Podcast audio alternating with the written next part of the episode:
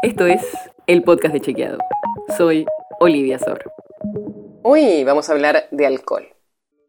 Y no, no vamos a brindar por fin de año, pero va por ese lado, más o menos. Pasa que en esta época del año se habla mucho de accidentes de tránsito que se dan en parte por conductores que manejan borrachos. Por eso, con el objetivo de disminuir los siniestros viales y salvar vidas, en las últimas semanas, la Cámara de Diputados de la Nación aprobó modificar la ley de tránsito para bajar la tolerancia de alcohol al conducir en rutas nacionales. Así, lo permitido pasaría de 0,5 a 0 gramos de alcohol por litro de sangre. O sea, directamente no se puede tomar nada de alcohol antes de manejar. Este tema es muy importante porque, según los últimos datos de 2021, fallecieron en todo el país 3.870 personas en incidentes de tránsito, de los cuales casi la mitad fueron menores de 35 años. Y el alcohol fue uno de los factores determinantes al estar presente en al menos uno de cada cuatro siniestros viales graves. Todavía este cambio en la ley no está confirmado. Faltan varias cosas, como que se apruebe en el Senado y después que el Ejecutivo promulgue la ley. Pero queremos contarte algunos ejemplos de países donde se hizo este cambio y si funcionó o no para bajar los accidentes. Empecemos por el estado actual. En el país hay distintos límites municipales o provinciales, pero la Ley Nacional de Tránsito permite 0,5 gramos de alcohol por litro de sangre para quienes manejan autos particulares, 0,2 para motos y 0 solo para conductores de transporte de pasajeros y cargas. Y por si hace falta aclararlo, hay varios estudios que muestran que los conductores que tienen, aunque sea un poco de alcohol en sangre, tienen mayor riesgo de sufrir un accidente. Sobre todo los jóvenes sin experiencia.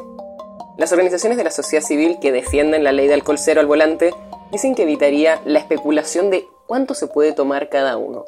Y además critican que el límite actual de 0,5 gramos ya genera un riesgo severo, sobre todo en un sistema de transporte que cambió en los últimos años y donde hay más bicicletas, monopatines o motos. Del otro lado, las entidades vinícolas que están en contra de esta modificación sostienen que afectaría la calidad de vida y la libertad de los argentinos. Lo cierto es que en países como Chile o Uruguay se implementaron leyes parecidas donde se prohibió que los conductores tengan alcohol en sangre. Y hay algunos análisis que muestran que no bajó la cantidad de alcohol que se vende, pero sí cayó la cantidad de siniestros viales. Incluso hay varias provincias argentinas que impulsaron leyes de alcohol cero y hay estudios que muestran que en esos lugares la cantidad de conductores testeados que dio 0 gramos de alcohol en sangre fue notablemente mayor que las que tienen 0,5 como máximo permitido. La nota sobre la que se basa este episodio fue escrita por Juan José Domínguez. Si quieres saber más sobre esto y otros temas, entra a chequeado.com o seguinos en las redes. El podcast de Chequeado es un espacio en el que de lunes a viernes te contamos qué de lo que escuchaste o circuló es verdadero o falso. Te traemos datos para que puedas entender mejor las noticias. Si tienes una idea, algún tema del que te gustaría que hablemos en un próximo episodio, escribinos a podcast.chequeado.com.